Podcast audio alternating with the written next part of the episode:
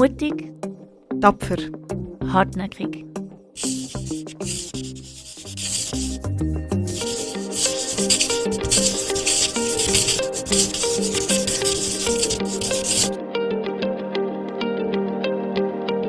Brava Podcast.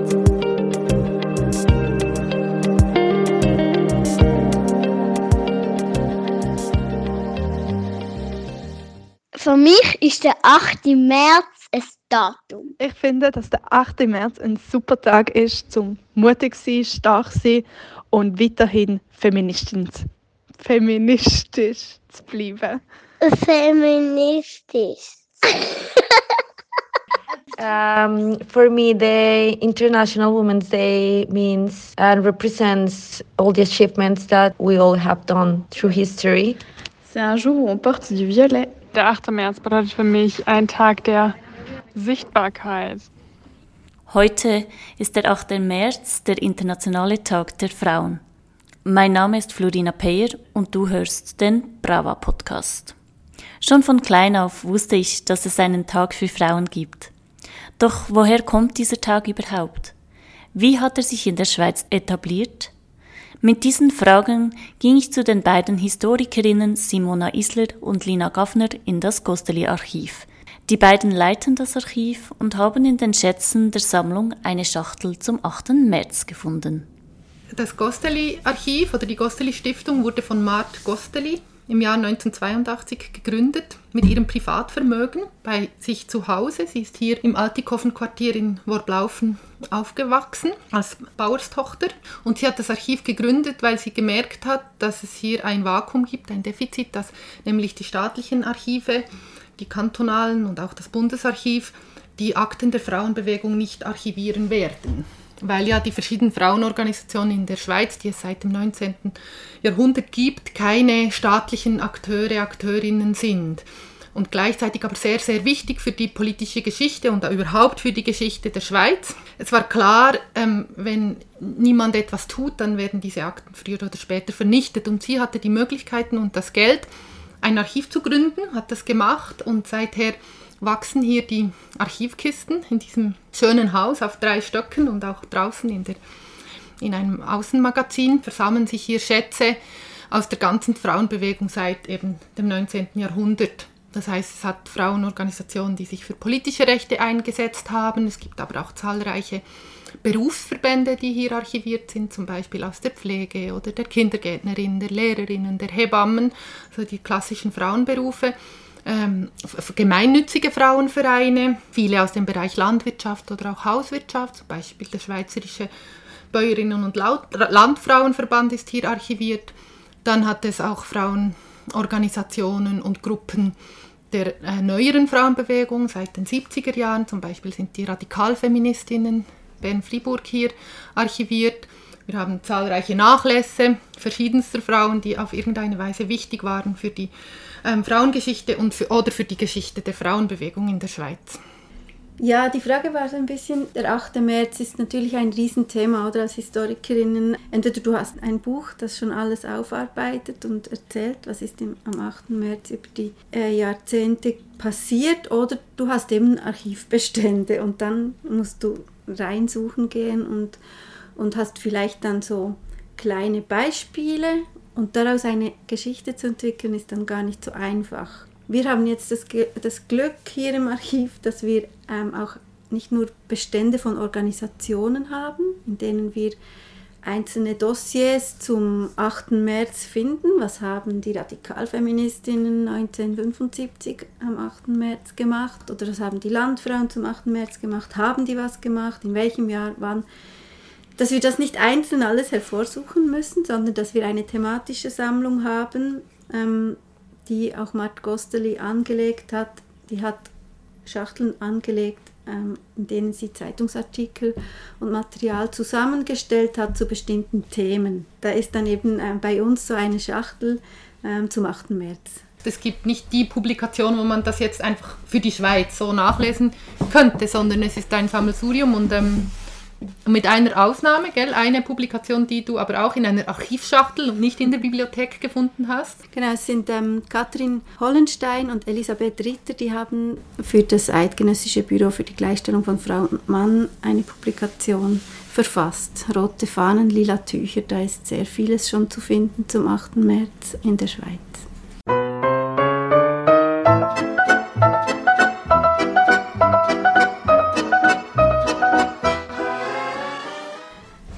Angefangen hat die Geschichte des 8. März in den USA, in der Arbeiterinnenbewegung.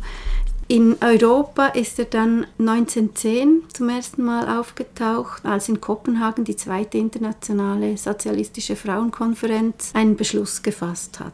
Ich kann den kurz vorlesen, das ist noch ein schönes Zitat im Einvernehmen mit den klassenbewussten politischen und gewerkschaftlichen Organisationen des Proletariats in ihrem Lande veranstalten die sozialistischen Frauen aller Länder jedes Jahr einen Frauentag, der in erster Linie der Agitation für das Frauenrecht dient.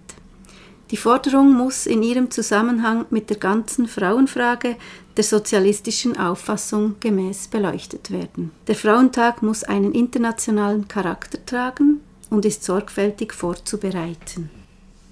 In der Schweiz wurde dann schon im Jahr darauf, 1911, schon die erste Veranstaltung durchgeführt. Die Frau hat sich noch nicht auf den 8. März geeinigt. Das Datum war insofern noch offen. Der März wurde gewählt, so als breiter äh, Monat. Und die Veranstaltungen, die durchgeführt wurden, waren sehr stark so eine sozialdemokratische Veranstaltungskultur, wie sie damals gängig war. Der Arbeiterchor hat gesungen. Ich habe gesehen, ein Arbeiterlied, zum Beispiel Wir Männer in der Bluse, haben sie dann dort gesungen, der Sängerbund Freiheit in Baden beispielsweise. Und dann wurde das Treffen von Genossen Brenny jetzt in Baden mit einigen markigen Worten eröffnet. Also es waren dann auch Männer, die das Treffen eröffnet haben und es gab dann meistens zwei Reden, ein Mann und eine Frau. Die Frau äußerte sich meistens zum Frauenstimmrecht und der Mann zu einem wirtschaftspolitischen Thema. Solche Veranstaltungen fanden an vielen Orten in der Schweiz statt. Es gab eine recht starke Abgrenzung der sozialistischen Arbeiterinnenvereine von den bürgerlichen Frauenstimmrechtsvereinen, von denen es Annäherungsversuche gab. Und ähm, diese Märzfeiern der Arbeiterinnen, die waren für sie eine klar sozialistische Angelegenheit. Eine sehr wichtige Forderung war in dieser Zeit europaweit, weltweit das Frauenstimmrecht. Aber für die Sozialistinnen ging es auch noch um ganz andere Fragen. Ihnen war es wichtig, dass diese Forderung in, in eine breite Palette an Forderungen eingebettet wird. Und sie hatten mit, mit diesem Tag zum Ziel, die Frauen ähm, und ihre Forderungen innerhalb der linken Strukturen zu stärken und zugleich äh, waren sie der Meinung, dass ähm, die Solidarisierung primär dann mit den Klassengenossen, mit den Männern ihrer, äh, mit den sozialistischen Männern passieren soll und nicht unbedingt mit den bürgerlichen Frauen. Das ist ein Riesenthema und das zieht sich durch die Geschichte der Frauenbewegung im Allgemeinen, aber hier beim 8. März taucht das auch immer wieder auf. Wer arbeitet zusammen? Wem gehört der 8. März? Wer geht auf die Straße? Was sind die legitimen Allianzen in der Frauenbewegung?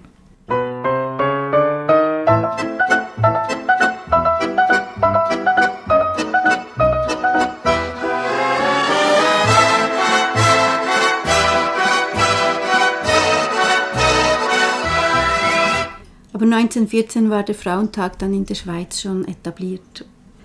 Die Forderungen beschränkten sich nicht auf das Frauenstimmrecht, sondern es ging um gleiche Arbeit, gleicher Lohn. Das ist sehr, ähm, ich weiß nicht, ob erstaunlich, nicht, nicht unbedingt erstaunlich, aber die Forderungen sind ziemlich ähnlich geblieben, immer noch, seit 1914. Gleiche Arbeit, gleicher Lohn, Mutterschutz, Kinder-, Jugend- und Säuglingsschutz Minimallöhne. Und dann waren immer auch wichtig am 8. März internationale Ereignisse, wurden immer auch aufgenommen. Es ist ein Tag, der stark in einer internationalistischen Tradition steht. Internationale merkt man auch sehr stark in dieser klaren Abgrenzung gegenüber Frauenstimmrechtsvereinen. Die war in der Schweiz eigentlich, war immer eine Debatte, wie fest will, will man zusammenarbeiten über diese politischen Grenzen hinweg. Ähm, es war dann aber schlussendlich die, die internationale Devise von oben, also die, diese Abgrenzung vorgegeben hat. Und dann erst hat der Schweizerische Arbeiterinnenverband beschlossen, dass die lokalen Arbeiterinnenvereine nicht mehr Mitglied sein dürfen des Bundesschweizerische Frauenorganisation. Also es war eigentlich ein, eine, ein Top-Down-Entscheid. An der Basis gab es immer sehr viel Zusammenarbeit und Überschneidungen und nicht nur in der Stimmrechtsfrage, auch in anderen Themen. Also wenn man genau hinschaut, welche Person wo mit wem und welche Vereine wie wo, war es immer eine Debatte, wie fest soll man. Aber ähm, dass dann diese klare Abgrenzungspolitik kam und durchgesetzt wurde, das war eine internationale Linie, die quasi dann verwirklicht wurde lokal. Ja, die hing ja damit zusammen, eben dann mit der Vorstellung, dass dafür die Zusammenarbeit mit den Genossen funktionieren müsste. Mhm. Und 1918, nach dem Ersten Weltkrieg, war in vielen Ländern das Stimmrecht eingeführt worden. Und in der Schweiz gab es dann kantonale Frauenstimmrechtsabstimmungen und in denen wurde überall das Frauenstimmrecht abgelehnt. Und da das war eine Riesenenttäuschung auch über die, über die Genossen, die die Frauen in diesem Moment auch im Stich gelassen mhm. hatten. Und, und, auch das haben die Arbeiterinnen eigentlich von Anfang an gespürt. Also die Abgrenzung gegenüber den ähm, nicht-sozialistischen Frauenvereinen war das eine, aber auch das Verhältnis zu den Männern war jetzt nicht einfach unproblematisch oder selbstverständlich. Deswegen, wir haben schon ge ge davon gesprochen, von Frauenstrukturen. Also sie, sie waren sehr darum bemüht, und es war ihnen sehr wichtig, ihre eigenen Strukturen auch innerhalb der männlichen Arbeiter- und Gewerkschaftsbewegung zu haben und zu erhalten und das war auch immer gefährdet. Also sie hatten wie eine dritte Position dazwischen und mussten sich in beide Richtungen behaupten.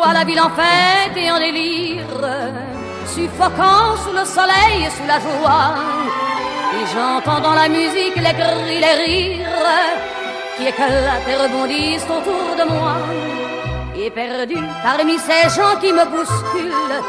Étourdi, désemparé, je reste là. Quand soudain je me retourne, il se recule et la foule vient me jeter entre ses bras. In den 20er Jahren ähm, waren die Forderungen nach wie vor breit. Die Kommunistinnen beispielsweise haben gerade was Mutterschaft angeht viele Forderungen gestellt. Der Schwangerschaftsabbruch war damals auch ein wichtiges Thema, das debattiert wurde. Sie haben eine Verkürzung der Arbeitszeit für Mütter auf 30 Stunden pro Woche gefordert und ähm, drei Monate vor der Geburt und ein Jahr nach Geburt vollen Lohn. Kinderzulagen und die Gleichstellung von unverheirateten Müttern mit Verheirateten. Das waren so wichtige Themen in dieser Zeit. In den 40er Jahren mit dem Schrecken des Krieges, des Zweiten Weltkriegs, wurden Klassengegensätze nicht mehr so betont. Es ist feststellbar, dass viel stärker von einer Notgemeinschaft gesprochen wird, von Schweizer Frauen, dass zunehmend überparteiliche Zusammenarbeit zum Thema wird. Und dann 1946 gab es sogar zum ersten Mal einen Anlass in Lausanne, der wirklich ein breites Bündnis von gemeinnützigen Frauen über Lyzeumclubs, konfessionelle Frauenvereine und Frauengruppen aller Parteien einlud und sogar Edith Piaf offenbar eingeladen hat. Und das Thema war dann, und das blieb ziemlich lange dann, das zentrale Thema des 8. März, das war dauerhafter Frieden. Das war dann das einende Thema für die Frauen ganz unterschiedlicher politischer Ausrichtungen. Und trotzdem blieb der 8. März ein Anlass der Sozialdemokratinnen und, und Kommunistinnen immer noch. Mit dem Kalten Krieg ab den 50er Jahren ähm, waren die Ressentiments zwischen der SP und der PDA dann sehr groß. Die Zusammenarbeit war schwierig. Weltfrieden blieb das Thema. Und bei den Sozialdemokratinnen verschwand dann auch der Frauentag mehr oder weniger von der Agenda. Und in den 50er und 60er Jahren kam zwar die Stimmrechtsforderung wieder stärker auf, aber die, die 8. Märzfeiern, das waren recht so nette Anlässe mit Keksen und, und Blumen. Es waren Gedenktage, es waren sehr interne Tage des Einandersehens, des Zusammenhalt Demonstrierens, aber nicht unbedingt äh, Tage mit einer Öffentlichkeitswirkung.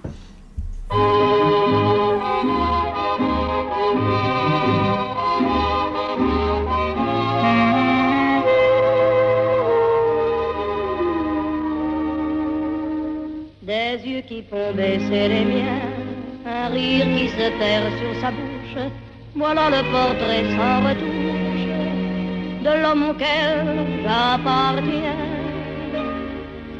Quand il me prend dans ses bras, qu'il me parle tout bas, je vois la vie en rose.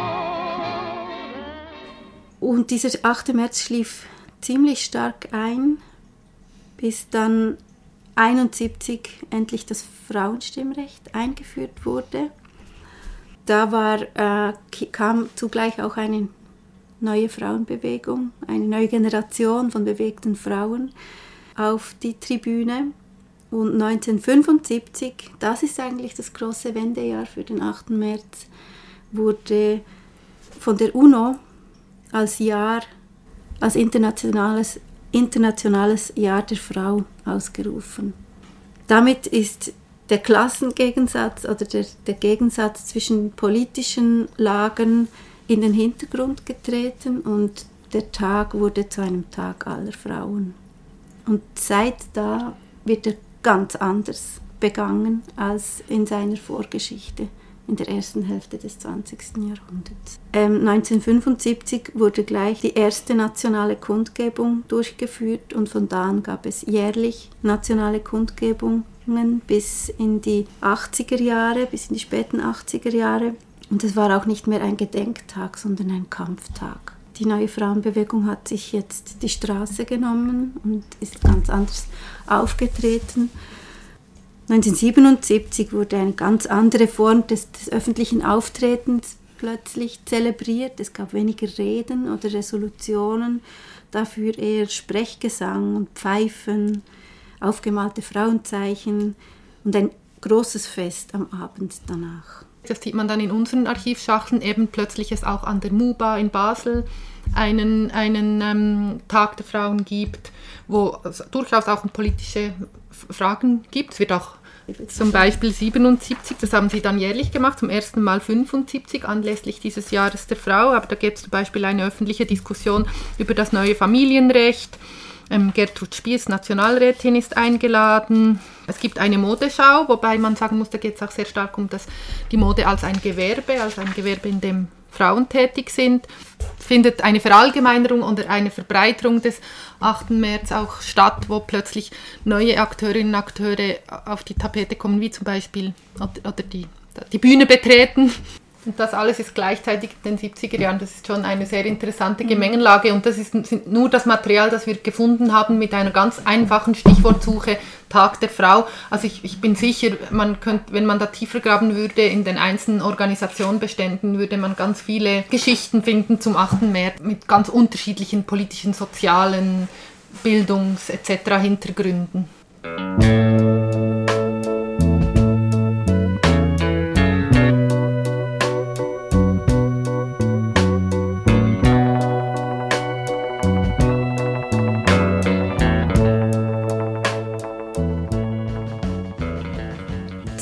Seit 75, aber dann verstärkt noch ab 2000, 2004. Der 8. März wird ein Gradmesser, um zu schauen, gibt es Themen, die jetzt die Frauen wirklich auf die Straße bringen und mobilisieren und hässig machen, oder?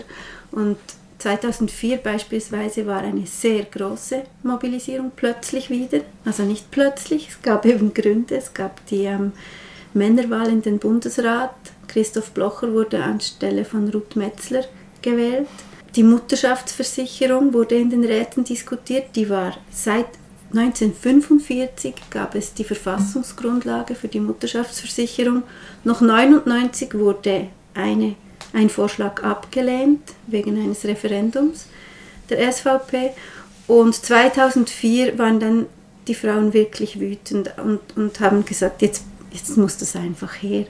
Also diese drei Themen, Bundesratswahl, Mutterschaftsversicherung und AHV-Revision, haben 2004 sehr viele Frauen mobilisiert und auf die Straße gebracht. Plötzlich war der 8. März wieder da.